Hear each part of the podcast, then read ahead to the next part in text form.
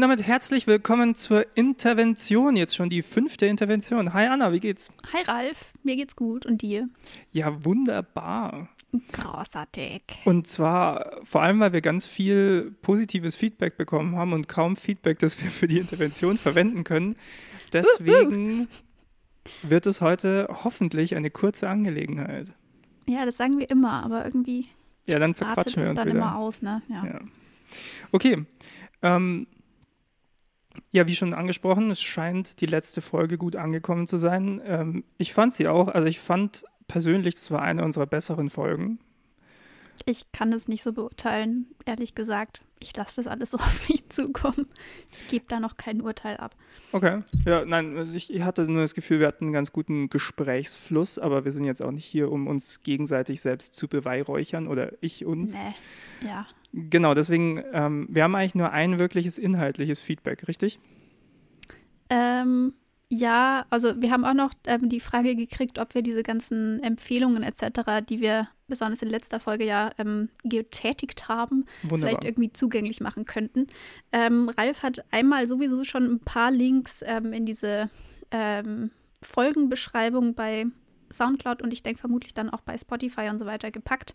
Genau. Da sind ein paar Links schon drin, aber wir werden jetzt auch einfach noch so ein ähm, Google-Dokument starten, wo wir dann pro Folge einfach noch mal ein bisschen Empfehlungen etc. bündeln werden und vielleicht auch noch so ein paar Quellen, die wir verwendet haben, die dann irgendwie ein bisschen wichtiger waren bei der Recherche. Dann könnt ihr da selber noch mal tiefer ins jeweilige Thema einsteigen und den Link werden wir dann natürlich auch jeweils wieder in die Folgenbeschreibung mit reinpacken.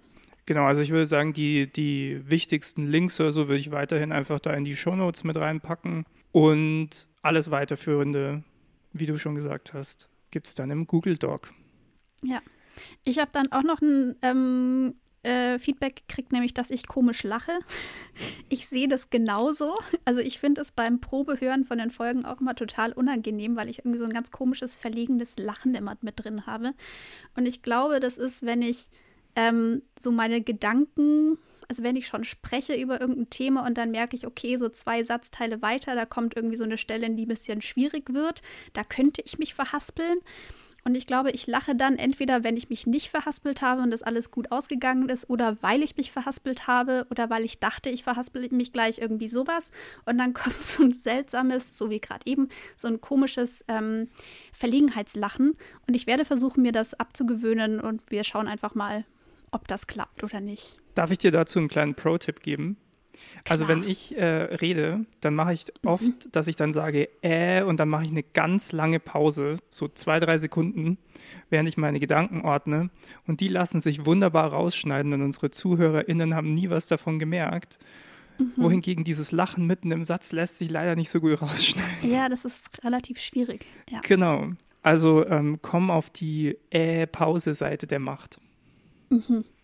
Ich glaube, dafür laufen diese ganzen Prozesse zu gleichzeitig bei mir ab, um dann mal zu sagen, okay, ich höre jetzt kurz auf zu reden, warte ab, bis ich drei Sätze weiter irgendwas sortiert hat und red dann weiter. Ja. Ja, blöd. Mm. Übrigens, ähm, wenn wir schon beim Thema Lachen sind, mir wurde auch gesagt, ich lache zu viel und zwar über meine eigenen Witze und zwar schon zu oft, bevor ich sie gemacht habe. Und ich werde versuchen, das ähm, ja, besser zu machen, aber ich gebe keine Garantien. Okay, also wir haben jetzt beide eine Vorhaben, wo wir keine Ahnung haben, ob es klappen wird oder nicht. Also Genau. das sind sozusagen unsere Neujahrsvorsätze. Oh yeah. Und dann schauen wir alle mal gemeinsam, was das Jahr 2021 in der Hinsicht mit sich bringen wird. Ihr könnt ja gucken, ob in der nächsten Aufnahme alles besser geworden ist. Voll der Cliffhanger. Oh mein Gott. Also es wäre ein Cliffhanger, wenn wir jetzt am Ende dieser Intervention wären. Aber wir müssen noch über eine Sache sprechen. Genau, nämlich die eine inhaltliche Rückmeldung zur letzten Folge. Genau, und die fand ich eigentlich ganz interessant. Also ähm, wir haben ja vorher schon mal kurz gequatscht gerade. Es ist eigentlich ein Thema, das uns beiden im Hinterkopf schon war, das wir aber beide nicht angesprochen haben, ähm, weil es halt nochmal so ein eigenes großes Thema aufmacht. Und zwar war die Frage, wenn wir davon ausgehen, dass es gut ist, dass Transpersonen, also in echt, die Transpersonen im Film spielen, sollten dann nicht zum Beispiel auch GeigenspielerInnen, die wirklich Geigen spielen können, GeigenspielerInnen im Film spielen oder in der Serie oder so. Ja. Das Beispiel war eben Elliot Page in Umbrella Academy, wo es hieß, das sieht nicht so aus, als könnte er wirklich Geige spielen. Ja, ich glaube, um das nochmal so ein bisschen zu verallgemeinern, geht es ein bisschen darum, wie viel man über Schauspielerei sozusagen ausgleichen kann.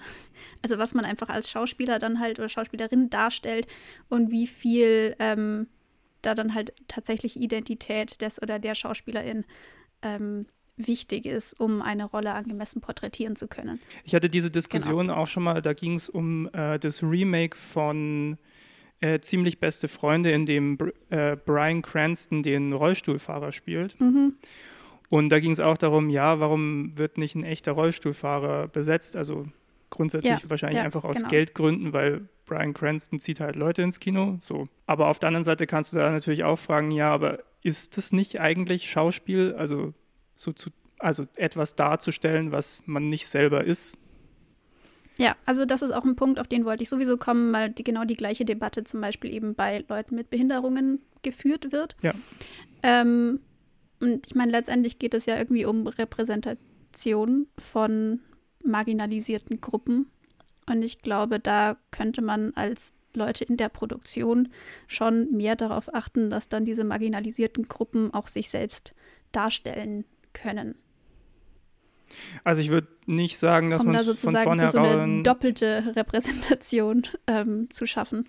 Ja, also von vornherein ausschließen sollte man es auf jeden Fall nicht. Aber ich denke mir halt, keine Ahnung, wenn, also zum Beispiel, wenn du eine Rolle hast ähm, und diese Person ist Rollstuhlfahrer, ja, es ist ja nicht, also Rollstuhlfahrer sein ist ja nicht alles, was diese Rolle ist, sondern es ist ja trotzdem Charakter. So. Und wenn jetzt ein, wenn du jetzt ein Casting hast und da kommen mehrere Leute, die Rollstuhlfahrer sind, aber die kriegen den Charakter nicht hin, aber einer, der nicht Rollstuhlfahrer ist, kriegt den Charakter richtig hin, wen, wen nimmst du dann?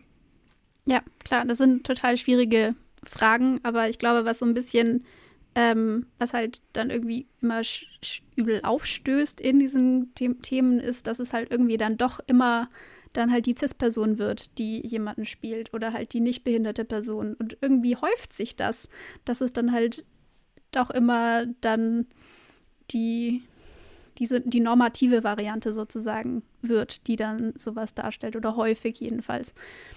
Und ich glaube, daher kommt dann irgendwie dieser Aufruf halt einfach mehr Mühe da reinzustecken, dann halt vielleicht jemanden zu finden, der das dann doch hinkriegt und tatsächlich auch das Ganze darstellt.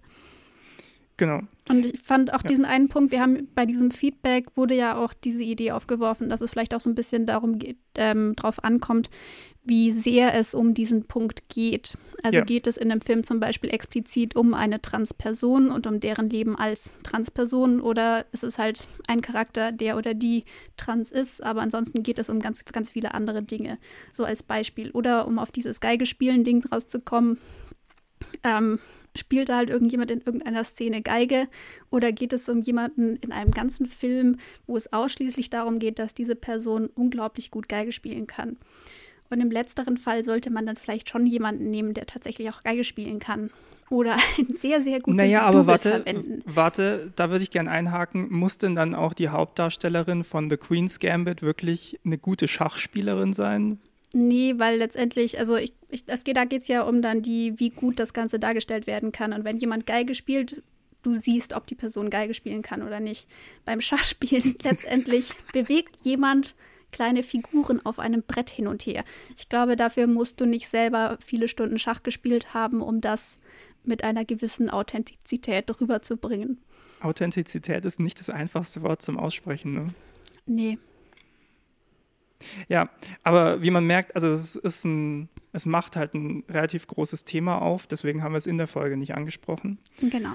Und ja, wie man auch in der Folge gemerkt hat, wir sind eigentlich ja schon beide eher dafür, dass, dass da auch genügend Repräsentation stattfindet, vor allem weil es historisch eben nicht so war. Aber es ist halt nicht ganz so trivial, glaube ich. Im Sinne von nicht einfach zu beantworten. Ja, genau, ja, ja. Es ist ein bisschen komplexer als das halt. Also als zu sagen, alles muss jetzt von der Gruppe äh, dargestellt werden, äh, die das betrifft. Ja, okay. Gut. Das wäre es dann im Prinzip, oder? Ja, das war die Intervention. ja, hört rein ja. in die nächste Folge. Äh, schickt uns weiter so, so äh, gute Punkte, über die wir sprechen können. Wir haben jetzt doch über diesen einen Punkt wieder deutlich länger gesprochen, als ich dachte. Mhm. Das Habe ist ich schön. davon von vornherein gesagt, dass das. Ja, aber es ist ja, äh? das ist ja super. Also genau das wollen wir ja so ein bisschen Diskussionspotenzial äh, auslösen. Und wir hören uns in der nächsten Folge. Korrekt. Bis dann. Bis dann. Ciao.